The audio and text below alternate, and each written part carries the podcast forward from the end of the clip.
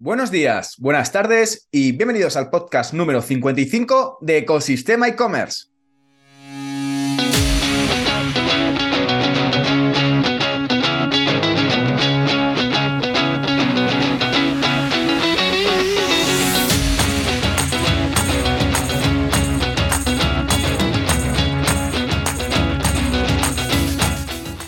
El podcast donde encontrarás, como sabes, todo relacionado con el mundo e-commerce, herramientas, trucos, noticias, emprendimiento y muchísimo más para crear tu tienda online o hacer crecer la que ya tienes.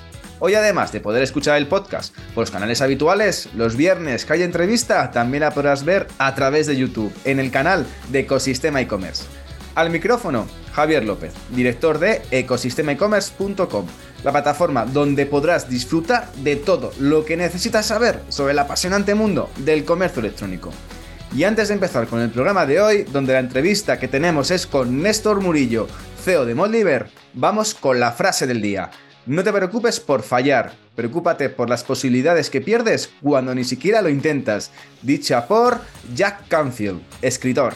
Y en este caso vamos a conocer la historia de Néstor, a los mandos de una compañía que lleva 25 años vendiendo con su empresa Moldiver productos de enmarcación, entre otros muchos productos. Conoceremos cómo ha sido crear el proyecto con sus padres, cómo es la venta de productos B2B y cuáles son las estrategias que mejor le funcionan para captar clientes o para elegir productos en su catálogo donde cuenta ya con más de 4.000 referencias.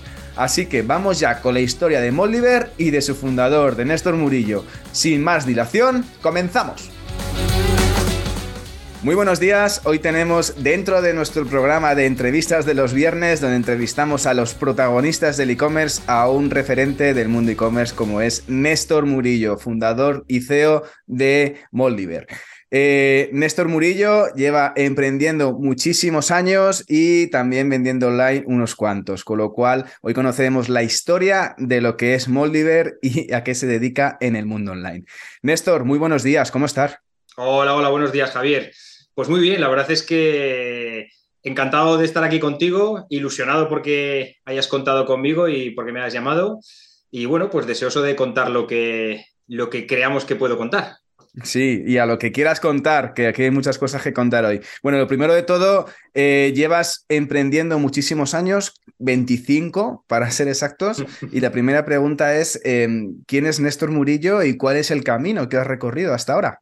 Bueno, pues em, Néstor Murillo eh, es el alma mater de, de Moldiver. Eh, Moldiver es una empresa que nació en el año 98, no la fundé yo solo, la fundé con mi padre, con mi madre. Eh, ellos como socios inversores eh, y yo como socio trabajador, nosotros nacimos eh, con algo que se ha ido, bueno, como les ha pasado a muchas empresas que tenemos esta edad, con una idea de empresa que luego ha ido desarrollándose y ha ido diversificando y cambiando y gracias, porque seguramente por eso es por lo que estamos aquí hoy. En origen, nosotros nos dedicábamos exclusivamente a la distribución de moldura para fabricar cuadros. Hablo de fabricantes de, de cuadro, de decoradores, talleres de marcación pequeñitos, etcétera. Y bueno, eh, luego poco a poco fuimos ampliando el portfolio de productos a maquinaria, etcétera, etcétera. Y eh, luego mm, se fueron ampliando los campos de trabajo. Pues lo que al principio era un cliente profesional casi exclusivamente en marcación, pues eh, entramos en el sector de rotulación, impresión digital, etcétera, pero siempre con un perfil de eh, lo que hoy conocemos como una empresa B2B, o sea, una empresa que trabaja para cliente profesional, no para cliente final. Entonces, un poco el concepto al principio era meterte en el mercado B2B, ¿no? Directamente, más que en el B2C, en el mercado un poco. Sí, porque, porque el, nicho de negocio que nosotros vimos hace estos 25 años era la figura del distribuidor. Eh, existían los fabricantes, en este caso de moldura para cuadros, y el cliente profesional, pero no existía un canal ni de, ni de distribución rápida, ni tampoco de distribución en pequeñas cantidades. Entonces, ahí es donde nosotros vimos que había eh, una opción de negocio, el comprar al fabricante, almacenar, crear estocaje y distribuir en cantidades pequeñas y, por, supuesto en otros plazos. ¿vale? Entonces, en realidad, siempre ha sido así. Eh, sí que luego con el paso de los años ha habido algunos productos que nosotros decidimos lanzarnos a la fabricación y a día de hoy tenemos eh, una combinación. La distribución sigue siendo el, principal eje o pata del negocio y luego tenemos pues, una pequeña parte de fabricación, otra pequeña parte de impresión digital, etcétera. Vale, vale. Ah, luego te pregunto por el tema de, esos productos que vas, vais eligiendo y vais complementando y por qué elegís esos productos. Pero antes de ello, me gustaría un poco saber un poco cómo, cómo fue la creación de, de Moldiver, cómo, cómo, cómo se te ocurrió el proyecto, o sea, cómo validaste esa idea de negocio y sobre todo, por qué decidiste crearlo con tus padres. Eso pues mira, saberlo. al final es la historia, yo creo, muy típica y encima estos días que he oído bastante hablar de la empresa familiar, eh, al final eh, se trató de eso, era una evolución del negocio familiar. Mis padres tenían, eran dueños de un taller de enmarcación, tenían una tienda de cuadros con galería de arte y con un taller de enmarcación. Entonces, claro, eh, cuando lo montamos yo tenía veintitantos, veintidós años, em, la idea no se me ocurrió a mí, la idea original, no vamos a echarnos flores. la idea original la vieron mis padres porque ellos eran sufridores de esa, de, esa dificultad eh, en el canal de compra de algunos de los productos. Y el montarla con ellos, eh, evidentemente, o sea, yo entonces me dedicaba a otras cosas, porque me dedicaba a negocios de hostelería, tuve la opción de venderlos, lo vendí, mm, la parte del capital que faltaba la pusieron ellos y sobre todo el conocimiento del sector. O sea, ese fue el, el punto de lanzarnos. En aquella época no te voy a hablar ni de planes de negocio ni de planes de empresa, porque hace 25 años, por supuesto que habrá mucha gente que, los haría, pero nosotros simplemente los lanzamos porque vimos un, vimos un agujero de, servicio. ¿Vale? Y bueno, eh, la verdad es que durante los primeros, yo diría que 15, incluso, sí, 15 años, nos dedicamos exclusivamente a eso. Y bueno, la empresa fue creciendo muy poquito, muy poquito, muy poquito a poco, pero con cierta solvencia. Y a partir de esos 15, 16 años es cuando empezamos a diversificar y entonces ya cuando el sector principal del que nosotros veníamos empezó a, flojear, mm, nosotros lo, pudimos sortear bien porque, eh, bueno, pues habíamos puesto los huevos en diferentes cestas. Muy bien, muy bien. Es curioso porque la verdad es que cuando uno monta un negocio, tiene una idea de negocio, la verdad que hay, muchos nichos, pero encontrar un nicho de molduras para cuadros, la verdad que es, es complicado encontrarlo, de verdad que nunca, a mí nunca se me había ocurrido encontrar algo tan específico. Y sí es cierto que al final los, muchos negocios triunfan porque se enfocan muy bien en el nicho y vosotros lo, habéis enfocado muy bien y, y seguís aquí después de 25 años vendiendo molduras y productos para enmarcación y otra serie de productos. Entonces, una pregunta, los primeros productos que lanzasteis, un poco, ¿cómo los elegisteis? ¿Cuáles fueron esos, ese primer catálogo? ¿Cómo fue? Mira, la elección, todo cogerlo, cómo... cómo, Efectivamente, en, el, en, el, formato inicial con el que nosotros trabajamos, que además ahí sí que hay una gran diferencia y alguna vez lo hemos hablado aquí porque eh, mm, del principio queda gente. Y, lo hemos hablado, la, la, evolución que hemos tenido eh, en, todo, eh, en, la selección de bueno, en la selección de producto, porque a día de hoy no tiene nada que ver. Pero al principio era eh, el, formato típico de visitar a los fabricantes, visitar, hablo de visitar, o sea, de, coger el coche, el tren, el avión, porque nosotros traíamos producto de Italia, traíamos producto de Alemania, traíamos, bueno, en fin, asistir a a, ferias comerciales, a los propios fabricantes, a ver el producto en la mano, a seleccionarlo, mm, hacer los pedidos además con mucho tiempo, porque luego muchas veces eran muestras de colecciones que luego, dependiendo de lo que el fabricante haya conseguido eh, pedidos, los sacaba o no los sacaba finalmente, con lo cual siempre teníamos que jugar con una opción B. Entonces, eh, y siempre buscando lo que nosotros creíamos que en nuestro portfolio de productos para el cliente profesional con el que trabajábamos cojeábamos un poquito o, eh, o simplemente eh, si veíamos que había alguna tendencia nueva. ¿vale? Mm, ese, ese, proceso eh, no tiene nada que ver con el procedimiento con el que trabajamos hoy. Mm, si, si, quieres, me meto un poco en la diferencia porque... dale, dale. a ver, a ver cómo es. Y además lo hemos hablado aquí. la, la principal diferencia y además, eh, a día de hoy, que nosotros ya nos, consideramos una empresa eh, eh, de comercio electrónico 100%, a día de hoy nosotros ya, y además cuando viene algún fabricante a vernos aquí, que todavía viene alguien, siempre les explico, nosotros ya no pensamos en qué producto vamos a seleccionar para nuestro catálogo o para mm, para, para colocarlo en nuestra web, pensando en qué necesidad vamos a poder cubrir de un cliente, pensando si en nuestro cliente habitual profesional, que sí que buscamos un cliente con recurrencia, etcétera, eh, pueda necesitar, sino que nosotros lo que buscamos es un producto sobre el que tengamos un canal mmm, potente o por lo menos razonable de compra, o sea, que tengamos una relación directa con el fabricante, con un distribuidor exclusivo, etcétera, que tengamos un precio de compra competitivo y que tenga búsquedas en Internet. Esa es la clave. Y ya nos da igual si pensamos si un cliente nuestro lo va a poder querer o no lo va a poder querer, porque nosotros lo que vamos a intentar es que ese producto lo colguemos, lo posicionemos y que parte de esas búsquedas que ya hemos analizado que tiene, nosotros nos las llevemos. Y ya está. O sea, no. Ya, entonces ha cambiado la manera de, pensar en qué producto nuevo vamos a meter. O sea, empezáis con un keyword research directamente. Pero directa, directa directamente, además. Directamente. Eh, y, ¿Pero por qué? Pues porque nos hemos dado cuenta que, que funciona.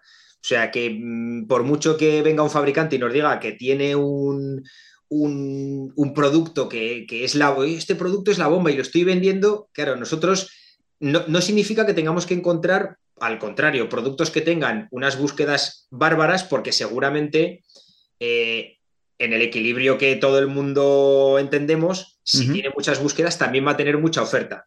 Y nosotros hemos aprendido que nos manejamos muy bien en productos que tienen una, una, una búsqueda o una demanda un poquito por debajo, pero que también tiene muy por debajo la oferta. ¿vale? Entonces, si, por ejemplo, si buscamos una cinta adhesiva o incorporar cintas adhesivas, pues no vamos a buscar la cinta adhesiva mm, que lo pega todo y que es de la marca tal y que todo el mundo conoce y que todo el mundo lleva, etcétera. Vamos a buscar pues una cinta a lo mejor reflectante, que se ilumina en la oscuridad y que tienen unos parámetros de seguridad X, bueno, que tiene mucha menos venta, pero que nadie se decide a trabajarla online, por ejemplo. Bueno, pues esa, es la diferencia que tenemos con la forma de hacerlo antes. Sí, o sea, que directamente, ¿qué, qué pensáis? Con a lo mejor, a mejor que tengan, no sé, mil búsquedas, mil quinientas búsquedas y directamente, pues al final tendrás que tener un tope, al final un mínimo para decir, oye, a partir de este momento me es rentable de traer el producto o no. efectivamente, o sea, la forma en la que lo hacemos es eh, buscamos el número de búsquedas que tiene el producto, a veces lo podemos afinar más, a veces lo podemos afinar menos, ¿vale? Eh, sacamos también una analítica de los costes, eh, si decidiéramos hacer una campaña de pago, de los costes que tendríamos en esa campaña, campaña de pago, ¿vale? Y eh, bueno, trabajamos en realidad con una Excel, que yo creo que es como trabaja la mayoría, y, sacamos unos parámetros y entonces sobre esos parámetros decidimos, oye, mira, este producto mm, tiene pinta de que nos puede encajar y este otro producto tiene pinta de que no. Eso cuando queremos meter una gama completa de productos nuevos o bueno, o algún producto nuevo mm, particular. Luego también es cierto que hay productos que prácticamente eh, los colgamos en web y los metemos en catálogo simplemente porque recibimos una consulta de aplicación de uno o varios clientes y, nos damos cuenta que, que soluciona algo sobre lo que no habíamos pensado, incluso a veces que nos permite hacer unas ventas cruzadas con esa solución, con otro producto que ya tenemos, mm. y bueno, en ese caso ni siquiera, ni siquiera hacemos, porque también te digo, ¿eh? todo este proceso no lo hacemos con todo el catálogo, nosotros tenemos, lo miré ayer además, eh, tenemos 4.000, casi 4.500 referencias de producto y, eh, evidentemente es, es inviable. Pero sí que es cierto que sobre todo cuando hacemos los, la, previsión anual, sí que hay que, trabajamos con un poquito más de, delicadeza para, para, la toma de decisiones de cada año, por lo menos en estos, este ya es el tercer año que lo hacemos así, ahí sí que las gamas principales, categorías principales, sí que llevan un análisis detrás y, aunque sea más frío, pero trabajamos sobre cifra más, que, sobre, dato. más que sobre sentimiento. Trabajáis sobre dato más que sobre corazón, más cabeza que corazón. ¿Y, opciones de marketplace? ¿Trabajáis opciones de... ¿Probáis en marketplace a lo mejor una serie de categorías y si os funciona eh, lo metéis en vuestra web? Pues mira, eh, marketplace es eh, la asignatura que mm, tenemos relativamente pendiente dentro de los proyectos importantes de los últimos años, eh, es la que, mm, por desgracia, vamos pasando de, año en año en el calendario. Eh, solamente tenemos una tiendecita activa en AliExpress, mm, que sí que es cierto que nos sirve para eh, empezar a... lleva, lleva, lleva funcionando un año, año y poco. Mm, en la que hicimos una pequeña selección de productos, nos, nos ha venido bien y nos viene bien para acostumbrarnos cómo trabajar con Marketplace, el ritmo de trabajo que, vemos que lo podemos cumplir con cierta facilidad, eh, entender también el funcionamiento del marketplace y sabiendo que AliExpress tampoco es para nosotros seguramente un referente top, pero tampoco nos obliga como nos obligarían otros. Y, nos, damos cuenta que va funcionando, pues eh, como hemos dicho aquí en las reuniones, como si fuera nuestra primera web a la que le vamos dando de comer poco a poco, poco a poco, poco a poco. Entonces, em, si cada mes trabajamos en, el perfil del marketplace y vamos añadiendo productos y vamos trabajando promociones, etcétera, pues vamos viendo que cada mes sube la venta, sube la venta, sube la venta. Bueno, pues si de repente estamos una temporada sin trabajarlo porque nos centramos en otros proyectos, pues se mantiene la venta, se mantiene la venta. Entonces, bueno, eh, o sea, no tenéis todo el catálogo, ¿no? No tenéis todo el catálogo, ¿no? Tenéis una parte del catálogo. No, no, porque además eh, nosotros, el producto que trabajamos, mm, que, aunque nuestro e-commerce es un e-commerce abierto, ¿eh? aunque, aunque trabajemos principalmente para profesional por la tipología del producto, cantidades que vendemos, etcétera, pero mm, nos pareció y, creemos que es acertado que no tenía sentido ponerle vetos a, la, web. Eh, pero hemos tenido que hacer adaptaciones de producto porque, por ejemplo, el cliente de AliExpress es eh, eminentemente particular. Entonces, teníamos que adaptarlo. Así que no podemos trabajar con el catálogo completo, aparte que eh, hemos jugado con las, nuestras cartas ganadoras y sobre todo con producto que sabemos que no nos genera incidencia de transporte, que no tenemos problema de retrasos por volúmenes, pues nosotros tenemos algunos productos que son grandes y eso puede generar incidencias de, plazos de entrega, etc. Entonces, lo hemos limitado bastante y, y la verdad es que estamos en una fase de prueba-error y de aprendizaje. Qué bueno, qué bueno. Eh, una pregunta. Eh, has hablado del tema del equipo, pero imagino que lo irías desarrollando poco a poco. Imagino que empezaríais, no sé si empezaríais al principio, hace 25 años, tus padres y tú, y con más gente. Y luego la pregunta es cómo has ido desarrollando ese equipo, cómo, cómo la experiencia de ampliar equipo, cómo fue un poco contratar a esa primera persona en una empresa totalmente familiar en este sentido. Sí, sí.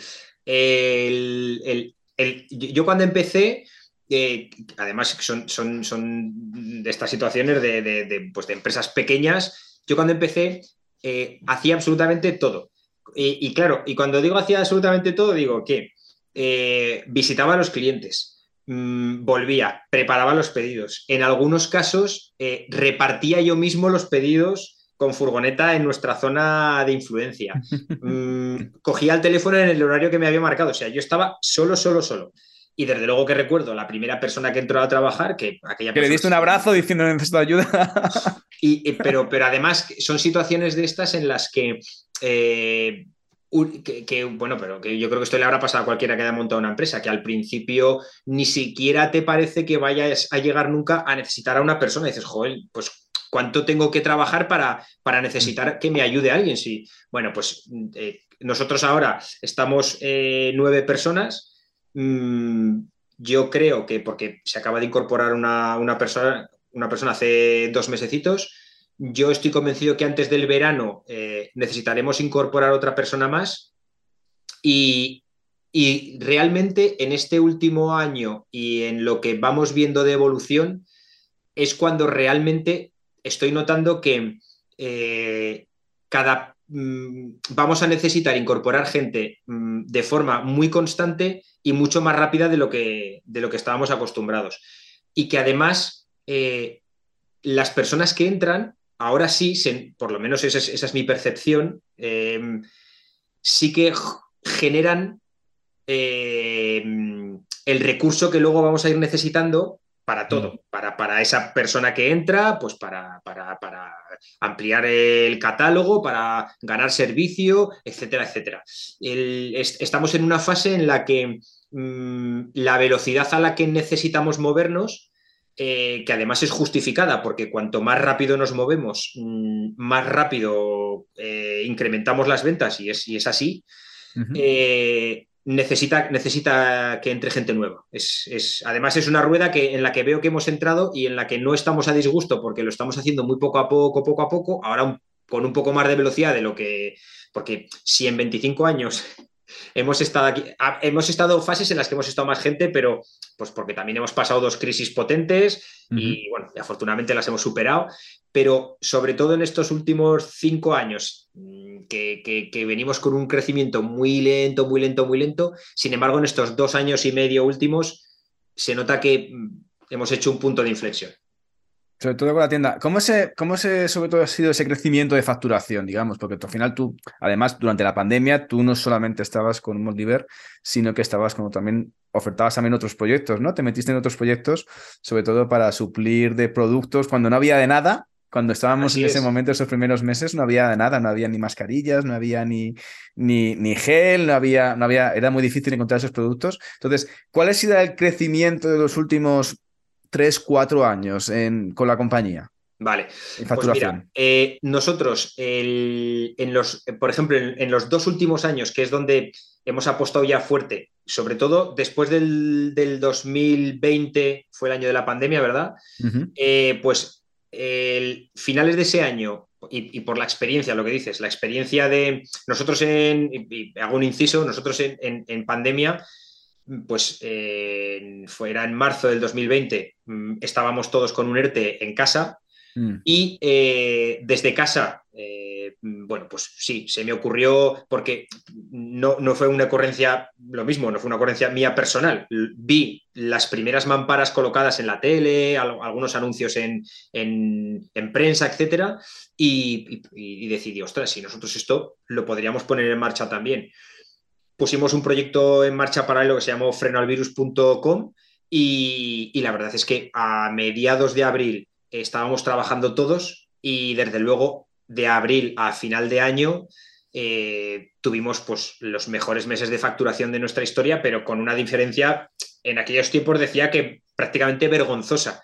porque, porque era, prácticamente, era un sinsentido. Eh, nosotros comprábamos todo el metacrilato que podíamos, comprábamos todo el gel del hidrogel que pasaba por delante, mm, todo lo que tuviera que ver con protección para el COVID, mm, lo comprábamos todo, pero es que lo vendíamos todo, todo, todo, todo. Fue, fue una exageración. También es cierto que aquí toda la gente se comprometió al 100%. Estuvimos trabajando fines de semana, eh, bueno, hubo, hubo semanas de trabajar mañana, tarde, noche, o sea, fue una locura. Pero sobre todo, primero nos permitió sobrevivir, que a lo mejor no lo habríamos conseguido, y después nos cambió la forma de pensar, porque fue el punto de inflexión real para decidir, oye, esto que nos ha pasado, nos ha pasado porque vendemos por Internet y porque las primeras decisiones de, colocar el producto eh, de protección para el virus, eh, mm, de colocarlo en la web, casi fue aleatorio y sin embargo fue, fue un acierto brutal. Y a partir de ahí, pues bueno, eh, decidimos que nuestro formato cambiaba. Desde que cambiamos ese formato, nosotros hemos estado creciendo el 30% de facturación anual online, ¿vale? Este año, en lo que llevamos de trimestre, llevamos un crecimiento del 43% en lo que llevamos de año. y, y, además, no hay nada que nos diga que si seguimos haciendo las cosas como las estamos haciendo hasta ahora y, trabajando duro como hasta ahora, no lo vayamos a seguir manteniendo porque no estamos haciendo, que es el miedo muchas veces que tenemos eh, las empresas eh, de, oye, mira, es que me ha entrado un cliente que de repente me está haciendo una facturación del X por ciento y claro, si pasado mañana decide que ya no trabaja con nosotros, eso lo pierdo. No, no, no. Eh, está siendo muy constante con todo muy, muy poco a poco, vemos cómo van incrementando el número de pedidos mensual, vemos cómo va incrementando el ticket medio del pedido mensual.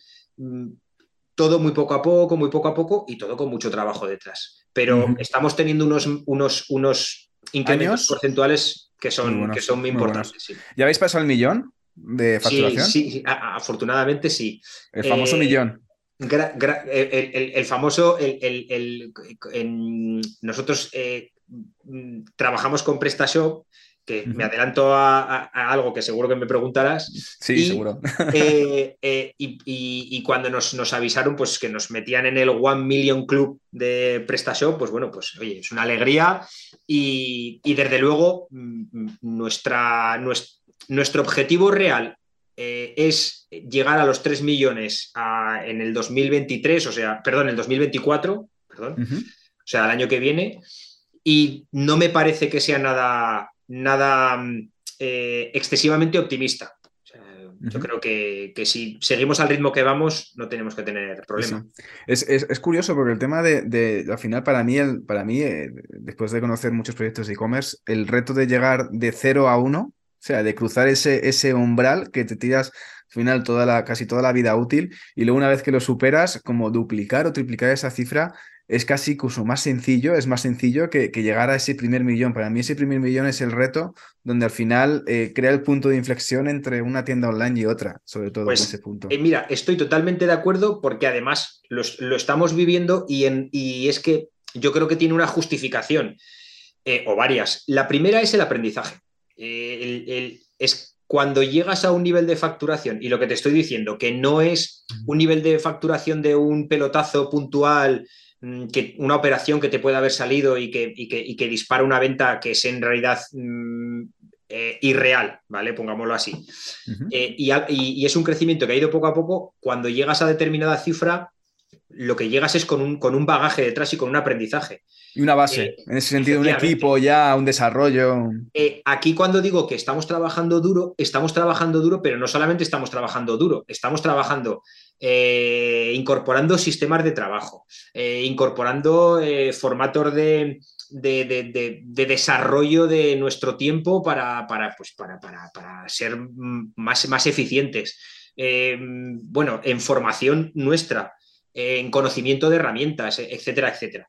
Y, y sobre todo, llega un momento en el que tienes la capacidad económica también de, oye, necesito implementar una herramienta nueva, pero es que para, para, que esa herramienta tenga, em, tenga eh, desarrollo, necesitamos meter una persona que trabaje esa herramienta, porque el resto no podemos desligarnos de, los que, de lo que ya estamos. Y entonces, claro, llega un momento en el que todo eso lo puedes hacer. Entonces, mm, bueno, te lo digo dentro de un año y, siete, ocho meses.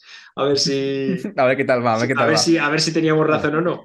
Vale, la primera herramienta eh, que has puesto encima de la mesa es PrestaShop. ¿Por qué elegiste PrestaShop y no otra plataforma como Shopify, WooCommerce, Magento, pues, eh, pues mira, eh, la semana pasada estuvimos en, el eShow de Barcelona y, estuve allí pues con la gente de PrestaShop que... Con Jorge estabas allí, ¿no? Con Jorge, efectivamente. Grande, un grande. Y, nos invitó pues, a hablar de, nuestra experiencia a, otra gente y, nos preguntaban y la verdad es que el por qué mm, no te lo sé decir, eh, porque no, no, sé ni siquiera si, eh, si analizamos bien el resto de herramientas, sí que es cierto que dentro de lo que entonces conocíamos, eh, lo teníamos como, pues como una, una herramienta eh, dentro de las tres o cuatro que podríamos valorar y que creímos que para el perfil de necesidades que teníamos entonces se adaptaba muy bien.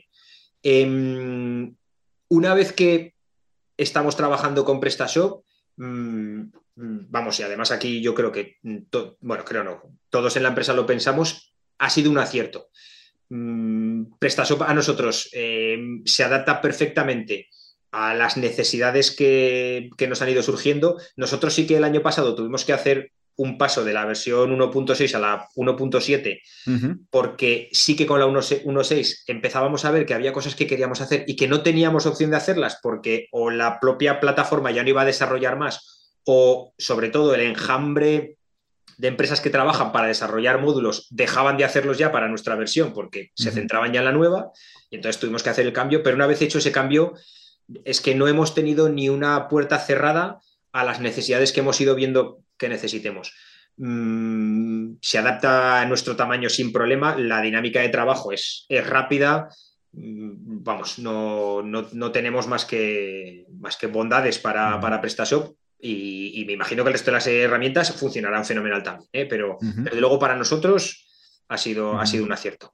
¿Contáis también con, con, RP propio? ¿Tenéis un RP externo también? Pues hicimos cambio también este, en el año pasado, en el segundo trimestre del 2022 hicimos cambio. Nosotros teníamos un RP de, hacía ya unos años en el que no teníamos una conectividad directa con PrestaShop.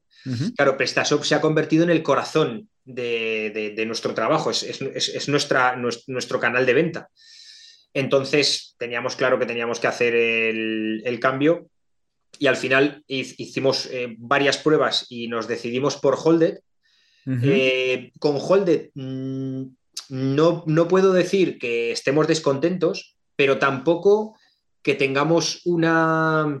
Eh, un, enamoramiento al 100% con, con PrestaShop, ¿vale? Tiene una conectividad directa muy buena, o sea, nosotros hicimos un cálculo aquí de, las horas de trabajo que nos íbamos a... La verdad es que, mira, eso no lo, no le he sacado, eh, y de memoria no me atrevo a decirlo. Pero mm, nos íbamos, hicimos un cálculo de las horas de trabajo que nos ahorrábamos al mes solamente teniendo la sincronización de los clientes que entraban nuevos, el no tener que generar ese cliente a mano y no tener que cargar los pedidos a mano. ¿vale? Bueno, eso es un, vamos. Y eran, y eran, unas, eran unas horas de trabajo muy importantes. Entonces, eh, pues con Holded hemos perdido alguna cosa de las que estábamos acostumbrados, pero que era más el costumbrismo que la necesidad. Y sí que es cierto que eh, con la sincronización con PrestaShop le faltan dos o tres detallitos, eh, que son los, la sincronización de productos con combinaciones de los que trabaja PrestaShop, que esos no los integra bien, pero de la forma que la gente de Holded va trabajando y solucionando, etcétera, yo estoy convencido que a lo largo de este año eso lo tendrán solucionado. Y, desde luego, pues eh, para nosotros que somos una empresa, mm, seguimos siendo una empresa pequeña, eh, Holded es una herramienta, eh, lo mismo que nos pasa con PrestaShop, que tienen unos costes muy asumibles y que nos dan unas prestaciones que, bueno, que, que para nosotros son... Que os funciona perfectamente para, sobre todo práctico y que, que os funcione. Em, decías antes, al principio, que trabajabas mucho el tema de keywords y tema de keyword research para elegir los catálogos de los productos, para elegir un poco, elegir esos productos que queréis incluir en vuestra, en vuestra página web, en vuestra tienda online. Em, me gustaría saber un poco también qué otras estrategias os sirven, ¿no? Porque imagino, bueno, Google, Google eh, SEO, todo el tema de SEO trabajaréis bastante, sobre todo para posicionaros. Trabajaréis también la parte del branded content, con blog, con comparativas, pero ¿qué es lo que más funciona? Aparte del, del inbound marketing que generáis, ¿qué otras estrategias de marketing os funcionan? Porque también tenéis un público, tenéis, lo tenéis mixto un poco, B2B, B2C, eh, trabajaréis diferente forma para cada tipo de público, ¿no? Efectivamente. Mira, nosotros eh, nuestro, siempre, aunque, aunque cada vez vamos haciendo más excepciones, sí que es cierto que siempre pensamos en el cliente profesional, ¿vale?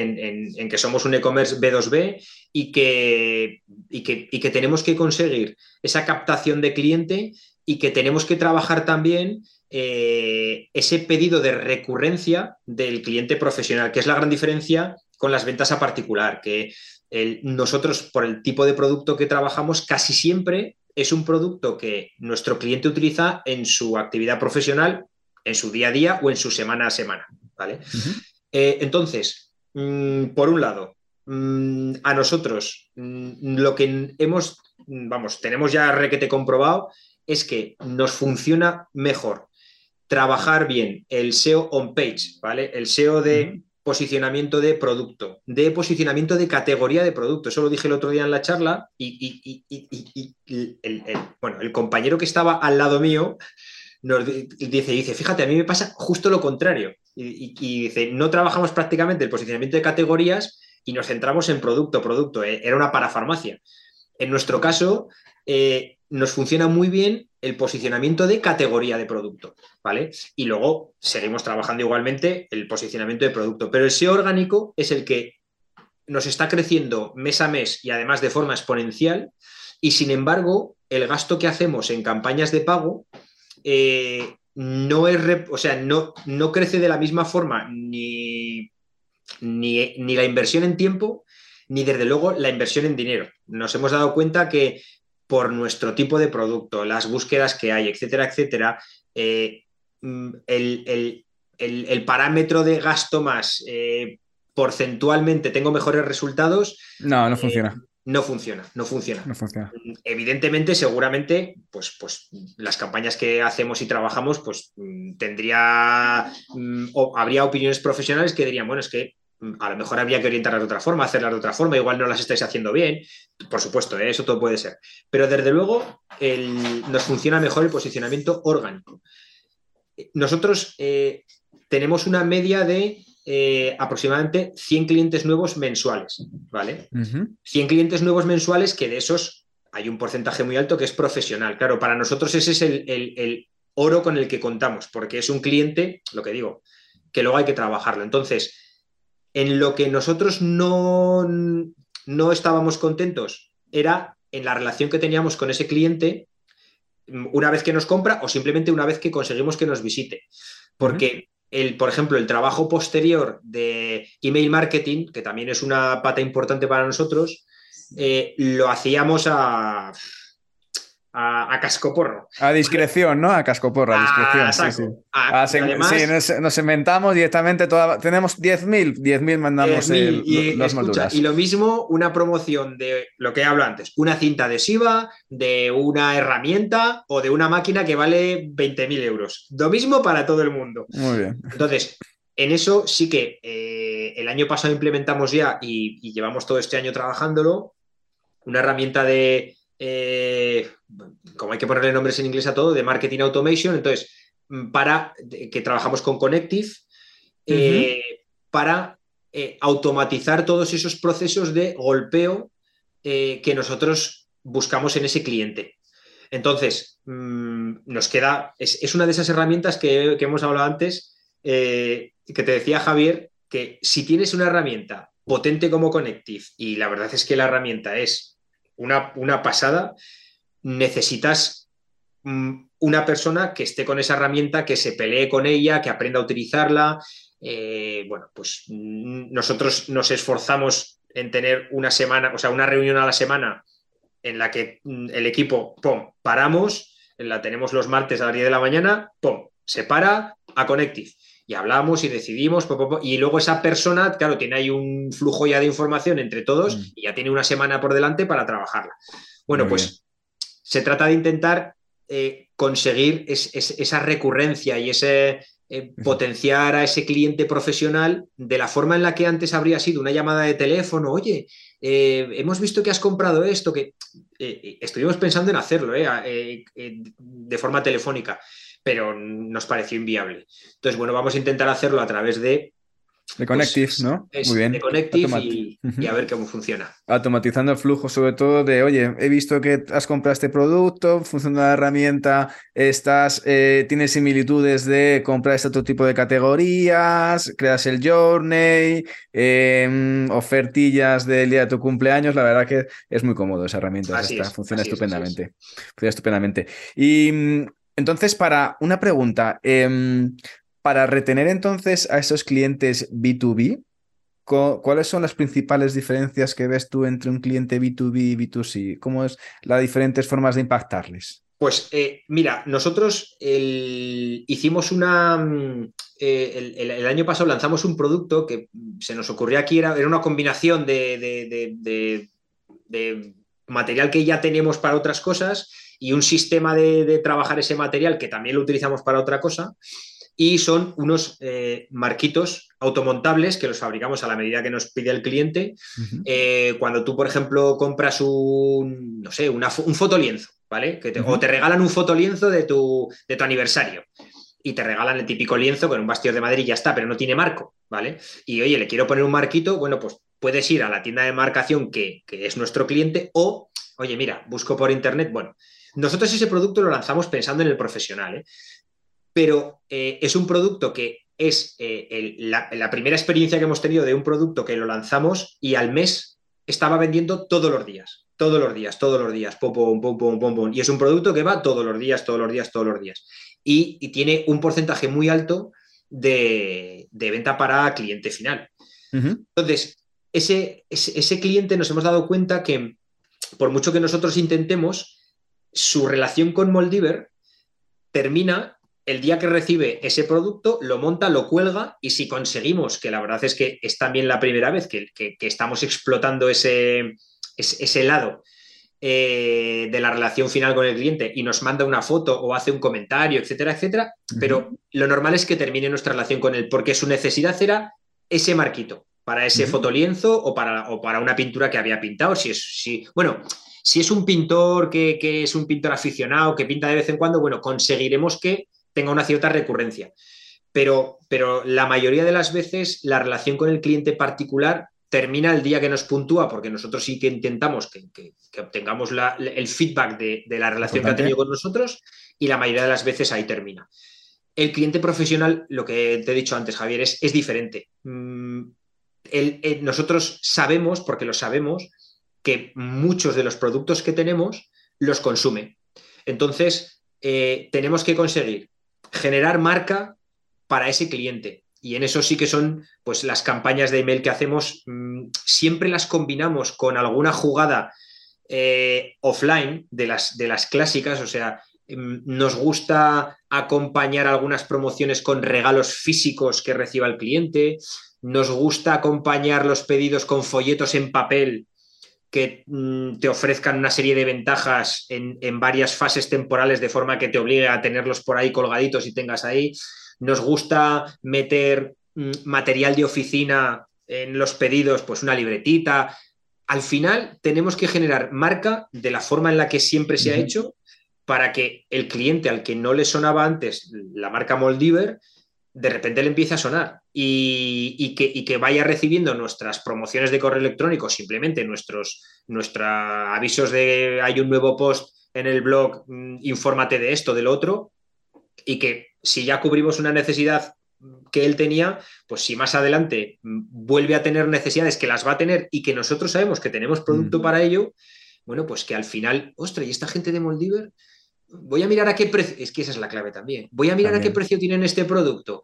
Oye, pues mira, si se cuadra el círculo y, y, además tenemos un precio competitivo, pues ya tenemos el, esa el recuerdo el recuerdo de marca al final al final somos personas y, nos siguen gustando las mismas cosas de aquí hace de hace 25 años cambiarán los canales pero al final seguimos siendo, seguimos siendo personas en este caso. Y nos gusta Además, eh, nosotros hemos tenido un, una evolución que ha sido mm, a veces mm, dolorosa y es que hemos tenido que reconducir a nuestro cliente habitual, que algunos de ellos pues, pues, pues nos llevan comprando desde hace 20 años, y le hemos tenido que decir, oye, hace ya unos años que nosotros pedidos telefónicos no cogemos, hace ya años. Pero ahora le hemos tenido que decir, oye, ¿te acuerdas que te dije que los pedidos solamente por correo electrónico? Bueno, pues se ha acabado ahora ya los pedidos solamente los aceptamos por web. Eh, y eso es así, ¿eh? o sea, hemos tenido conversaciones y conversaciones para que al cliente de siempre entienda que seguimos siendo la gente de siempre, que tenemos el producto, mm, que intentamos trabajarlo con el mismo cariño, etcétera, etcétera, pero que si te gusta el producto, que si te gusta el precio, que si te gusta el servicio, tienes que comprar por la web, no puedes comprar de otra forma. Y, en esas algún cliente ha decidido que no y, aquí le hemos dicho, bueno, son, son pérdidas controladas, pero tenemos que conseguir que nuestro sistema de funcionamiento no, no se modifique por nada. Sí, que esté automatizado de esa forma. Yo, yo recuerdo haber visto varias ocasiones de guiar en la compra web en, una, en, una, tienda B2B, con lo cual no tiene nada de malo. Lo hacemos aquí a eh, diario, ¿eh? Sí, sí, totalmente. Néstor, 25 años creando proyectos, 6, eh, 7 años ya con la tienda online, em, pasando del millón, llegando, intentando llegar a los 3 millones en 2024. Em, ¿Cuáles son un poco esos eh, un poco los aprendizajes más importantes que has tenido durante toda esa trayectoria, este camino emprendiendo? Pues el, mira, el, por ejemplo, mm, una de las cosas que comentaba el otro día es que eh, primero me he dado cuenta lo necesario que se convierte, llegado a este punto, en delegar cosas que, luego te pones a pensar y dices, joder, pero ¿cómo podíamos estar, en mi caso, cómo podía estar eh, todavía encargándome de esto, de lo otro, de esto, de esto? Entonces, delegar es, es, absolutamente fundamental, porque cada vez mm, soy más consciente de lo que es importante que, eh, mm, que yo esté pendiente. ¿vale? Entonces, la delegación es fundamental. Otra de las cosas que, tengo clarísimo también es que necesitamos invertir antes de tener los recursos para esa inversión. Es decir, que si pensamos que vamos a necesitar mm, una persona extra para poder coger una velocidad de funcionamiento X o necesitamos un, lo que sea, ¿eh? una herramienta nueva, un, incluso, en, incluso en, nuestra, en nuestra parte de producción, que, por supuesto es mega importante, si hace falta invertir en, nuevos materiales, etcétera, etcétera, que tenemos, iba a decir el atrevimiento, pero ya no es el atrevimiento, o sea, que, que es necesario invertir para que esa inversión genere los recursos y no podemos estar esperando a disponer de los recursos eh, para poder hacer la inversión. Eh, o sea, tenemos que ir siempre un pasito por delante de lo que vemos que vamos a necesitar, un pasito por delante tiene que estar ahí la empresa. y, bueno, y, prudencia. Yo siempre he sido un tío prudente. Mm, eso no significa que, bueno, pues que no, que no sea, que no sea un poco a veces mm, temerario en algunas decisiones que, tomamos a nivel comercial, pero, pero siempre con prudencia. Y luego análisis, análisis, análisis, porque es otra de las cosas que no habíamos hecho nunca, lo reconozco.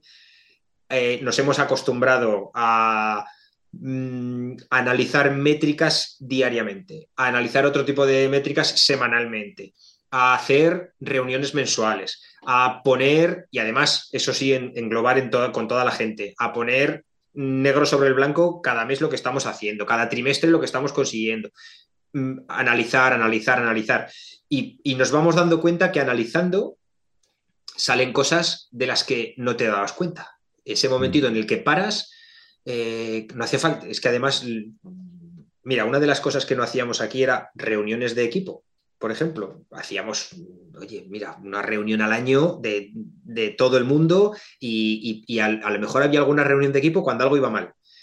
Pero me parece, o sea, absolutamente fundamental. Reuniones de equipo, de, de, microequipo o de todo el equipo, no pasa nada. Y una reunioncita y avanzas y sigues. Y otra reunión, sabiendo que, que la tienes para algo. ¿eh? Bueno, pues esas cositas las hemos ido aprendiendo. Qué bueno, qué bueno. Pues súper interesante la historia de Moldiver, que vaya, sobre todo, a alcanzar esos 3 millones ahí en, un par de añitos, en menos de un par de añitos, en año y medio aproximadamente. Y Néstor, muchísimas gracias por tu tiempo y por explicarnos el proyecto. La verdad que, que muy interesante, sobre todo esa mezcla B2B, B2C y, y, a seguir creciendo con el proyecto. Nada, Javier, muchísimas gracias a ti por, por llamarme y por contar conmigo estoy a tu disposición, por supuesto. Estoy a disposición de cualquier persona que nos esté viendo y que tenga una duda. Eh, soy gente de ayudar, así que, y, como, como, digo siempre, digo, si ofrezco ayuda, significa que el que necesita ayuda la puede pedir, que no tiene que estar luego, oye, perdona, no, no, no, eh, que, a mí me ha venido muy bien la ayuda de, gente que ha pasado por nuestro camino y, bueno, y que, que mm y que estamos aprendiendo. Yo no soy para nadie para enseñarle nada a nadie, faltaría más, pero mm, lo, veo en cada congreso y cada foro a los que vamos, que las experiencias de unos a los otros nos valen, madre mía, como, como si fueran mandamientos. Así que aquí estoy para quien, quien, me necesite. Eso, eso. Pues muchísimas gracias por tu ofrecimiento, Néstor, y sobre todo lo bonito de este mundo, que es un entorno sobre todo muy colaborativo, muy de compartir conocimiento, como, eh, como en esta entrevista, de contar tu historia. Muchísimas gracias y, hablamos pronto. Seguimos muy atentos a tu proyecto. Muy bien, Javier. Pues venga, a por, a por otros 50 pos, ¿eh? A por otros 50 pos y a por otros 25 años por tu lado, casi. Un abrazo fuerte, Néstor. un abrazo, cuídate. Chao, adiós. Chao. Y con esto ya llegamos al final sobre la historia de Néstor y de Moldiver, lo que supone tener un proyecto que ya ha superado el millón de euros de facturación y que esperan triplicarlo en un par de años.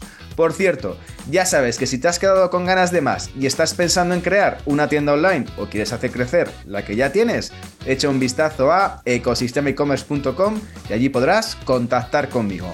Y si además valoráis con 5 estrellas este podcast, allí o allá donde lo estés escuchando, yo os estaré como siempre muy, muy agradecido.